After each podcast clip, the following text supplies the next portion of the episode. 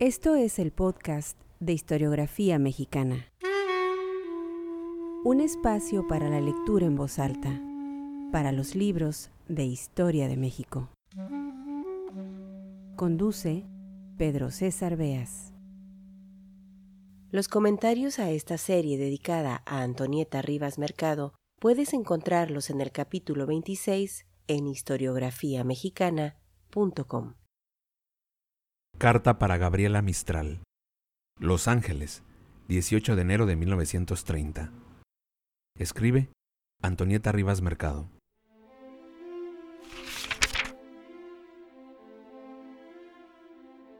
Muy estimada Gabriela, en días pasados recibí su carta que agradezco profundamente.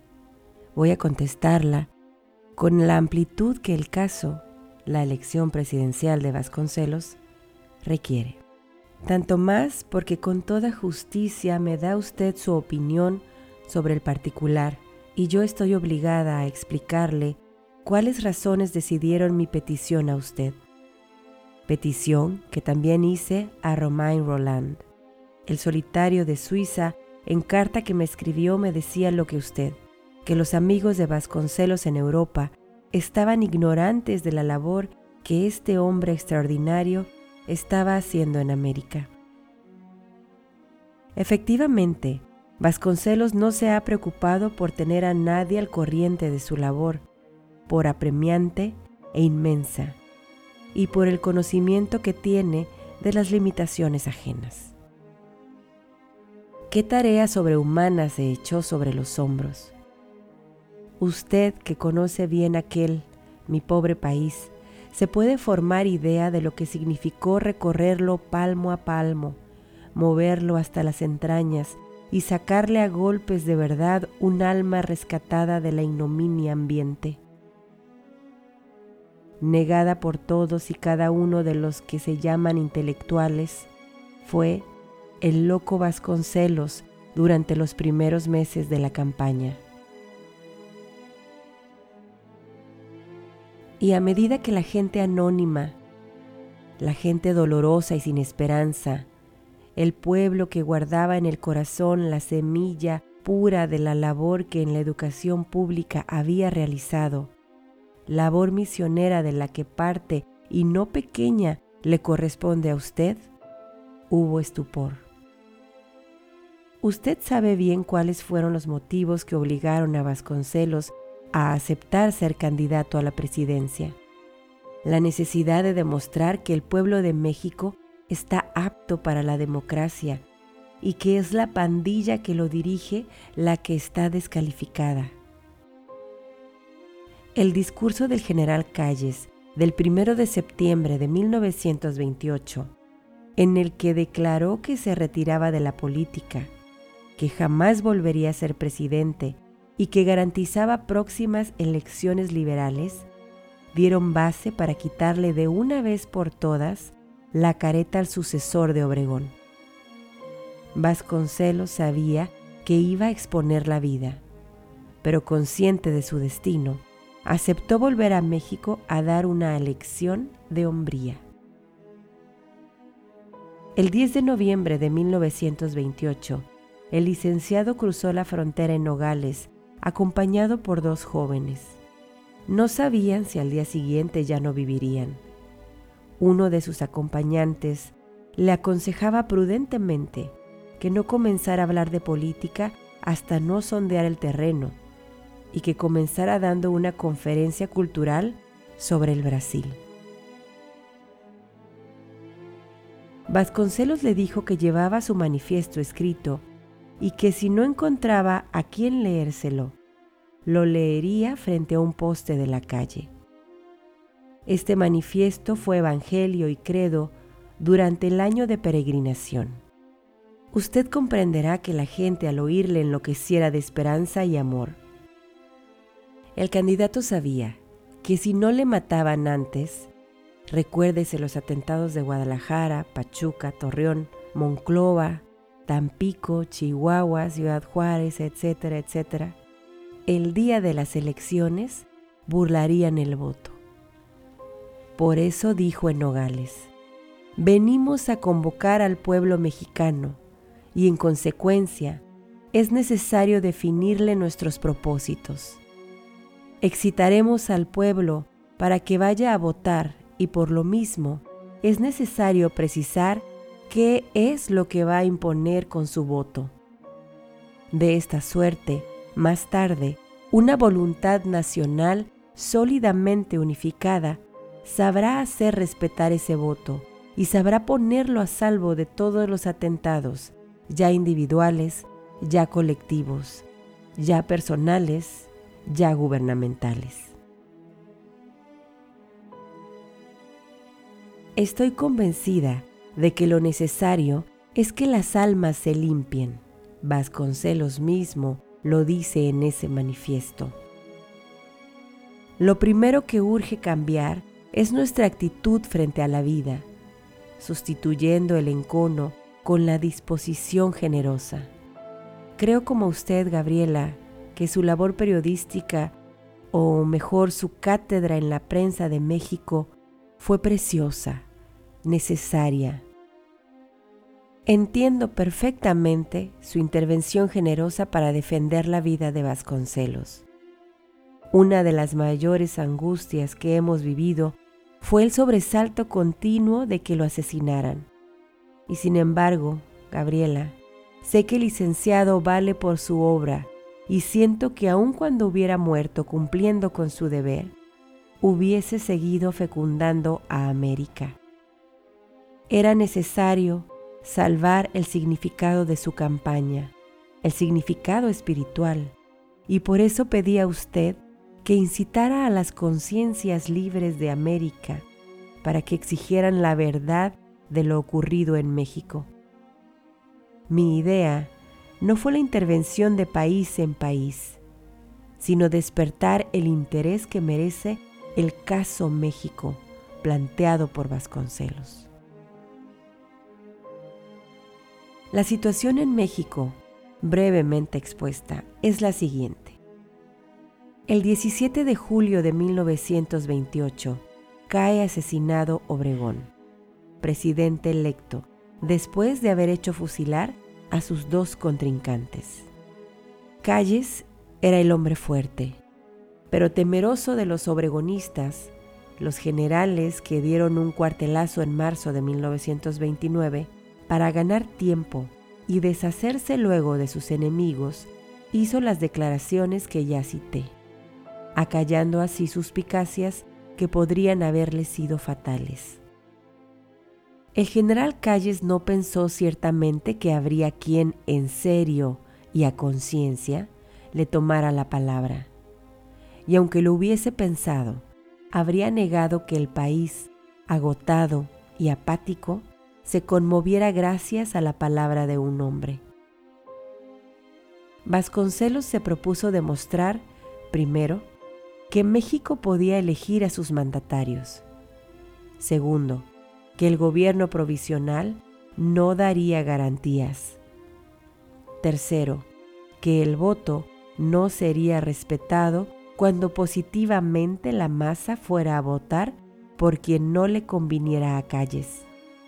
Cuarto, que el pueblo debía castigar a los burladores del voto y detentadores del poder. Sabía el candidato que inevitablemente se iría a un conflicto en el que se derramaría sangre, porque los adversarios eran desleales. Durante un año, con la palabra en la boca, desnudó a todos y cada uno de los políticos mexicanos. Hizo conciencia en la gente y algo inconmensurable.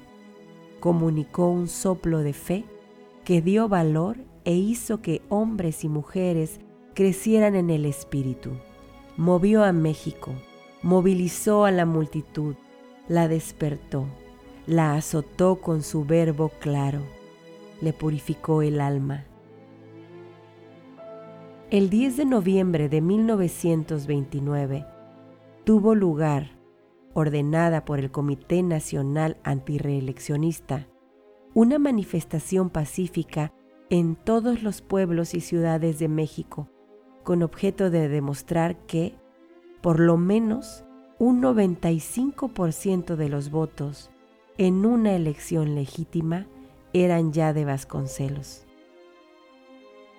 El gobierno dio orden de impedir que se efectuara esa manifestación. En algunas partes, como en la capital, pretendió disolverla tirando con ametralladoras sobre los manifestantes desde las oficinas del partido político contrario. Al ver el gobierno que ante el fuego la muchedumbre no se dispersaba, cambió de táctica. En la última semana se ocupó de esparcir toda suerte de noticias alarmantes para que los jefes vasconcelistas se escondieran o pasasen al extranjero. En muchos casos se les encarceló y en otros se les mató. En víspera de las elecciones, el ministro de la Guerra giró orden a todos los jefes militares para que se apoderaran de las casillas y al día siguiente no se dejó votar a nadie. Hacía tres semanas que Vasconcelos estaba preso. Se procedió a falsificar los votos. La Cámara declaró electo al candidato oficial tres horas antes de cerradas las casillas. La prensa norteamericana dio la noticia de la elección pacífica del candidato oficial a la mañana siguiente. El banquero Lamont invitó al señor Ortiz Rubio a que lo visitara tres días después. La prensa yanqui, toda vendida al imperialismo, solo dio la versión de que en México la situación es sonriente. Las elecciones fueron democráticas. Vasconcelos perdió en buena lid por inconspicuo. El embajador en México, Mr. Morrow, que es el que manda allá, le mandó un mensajero al licenciado, a raíz de la falsa elección, ofreciéndole que, si reconocía la legalidad de la elección de Ortiz Rubio, él y los suyos tendrían una buena oportunidad. Puede usted, amiga Gabriela, estar segura que si el gobierno mexicano no asesinó a Vasconcelos después de los intentos fallidos, fue porque la Casa Blanca no es amante de esa política cuando la puede evitar. También puede usted estar segura de que Vasconcelos estaría ahora en México como presidente electo si no hubiera sido por el apoyo decidido, cínico, del embajador americano al general Calles. A México le brindó el destino esta última oportunidad, o sea, la de seguir rigiendo su destino y quizá de consolidarse espiritualmente. Solo con Vasconcelos podíamos intentar la salvación. Su lucha ha sido la lucha de un hombre que se respalda en su raza contra el yanqui invasor, conquistador. Era indispensable para México que por lo menos la conquista del norte encontrara resistencia, que no todos fueran traidores a su raza, a su religión y a su patria, y porque su lucha fue consciente, porque en ella habló un destello de América, por eso, Gabriela, creí y creo que América toda, si no está ya corrompida, tiene interés en saber y en exigir saber la verdad de lo ocurrido en México. Circunstancias ajenas a su voluntad e inclinación hicieron a Vasconcelos candidato a la presidencia y lo han convertido en el presidente electo a quien los yanquis impiden gobernar con su campaña, escribió una página de la historia americana que se supera en potencia espiritual a su labor en educación pública y que sin duda va a dar una cosecha imprevista y fecunda en hombres, hechos y obras. Si después de su prédica, el día en que se burló el voto, Vasconcelos hubiera aceptado la imposición reconociéndola, todos los que lo habían seguido y sostenido habrían sentido que él también traicionaba, se vendía. Quedaba demostrado que en buena lid democrática los rectos recibían bofetadas. Y si Cristo enseñó la no resistencia, también echó a los mercaderes del templo. La personalidad de Vasconcelos, a quien no conocía personalmente, me era sumamente simpática. Cuando volvió a México, seguí atenta el movimiento que provocó a su alrededor. En un principio, los periódicos dieron amplia publicidad a su campaña. Cuando llegó a la capital, ante el espectáculo increíble de más de 60 mil almas, que delirantes de entusiasmo se congregaron a recibirle, me quedé atónita. Seguí paso a paso los mítines y reuniones en tanto estuvo en la metrópoli. Y después, cuando en agosto de 1929 se volvió a marchar al norte de la República, quise por mis propios ojos cerciorarme de que no solo la gente de la ciudad, sino la del campo, se volcaba a su paso. Le acompañé de Saltillo a Tampico y vi lo increíble. Monterrey, Tuxpan, ciudades enteras que se vaciaban para recibirlo en triunfo, palpitaban al soplo de su palabra. Gente sedienta de verdad que lloraba, mujeres que levantaban en brazos a sus hijos, enseñándoles al justo que despertaba la esperanza. Hombres conscientes que atesoraban su recuerdo porque les había dado la escuela y el libro le recibían a él, candidato de la oposición, como a un Dios. En el campo se repetía el mismo fenómeno de adoración. A lo largo de la vía férrea, a lo largo del camino carretero por el cual debía pasar su automóvil, la gente humilde se congregaba en son de fiesta las niñas vestiditas de blanco con ramilletes en las manos, las mujeres engalanadas echándole confeti o como en San Pedro de las Colonias, perfume. Esto explica por qué el gobierno fue ahogando la libertad de prensa, recurriendo cada vez más al terror. Por eso asesinaron a varios líderes vasconcelistas Abrieron fuego sobre multitudes inermes como en Torreón, en México, en Veracruz. Encarcelaron estudiantes simpatizadores de la causa y pretendieron asesinarlo a él. Esto explica por qué lo tuvieron preso y lo obligaron a salir del país y por qué ahora, cuando regresa el presidente impuesto por los Estados Unidos, las ciudades por las que pasa caen bajo la ley marcial. Yo seguí con devoción el despertar de espíritu que Vasconcelos realizó. Únicamente aquellos que estaban cegados por intereses materiales no se entregaron totalmente al movimiento de redención que él inició. Seguí el proceso con el asombro del incrédulo al que la verdad de los hechos van convenciendo.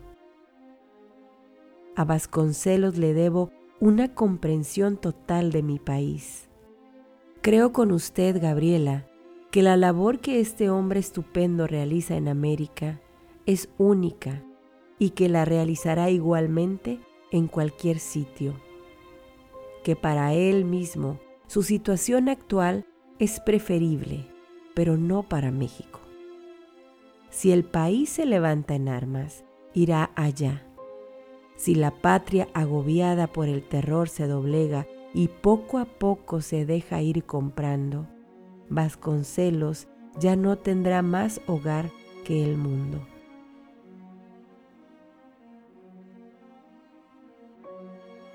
Excusándome por haberla entretenido tanto tiempo, le ruego me perdone en nombre de la obra que en espíritu realizó Vasconcelos en México.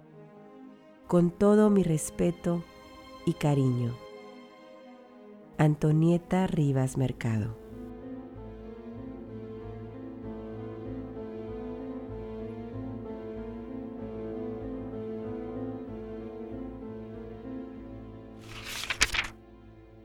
Escucha todos nuestros episodios en historiografiamexicana.com.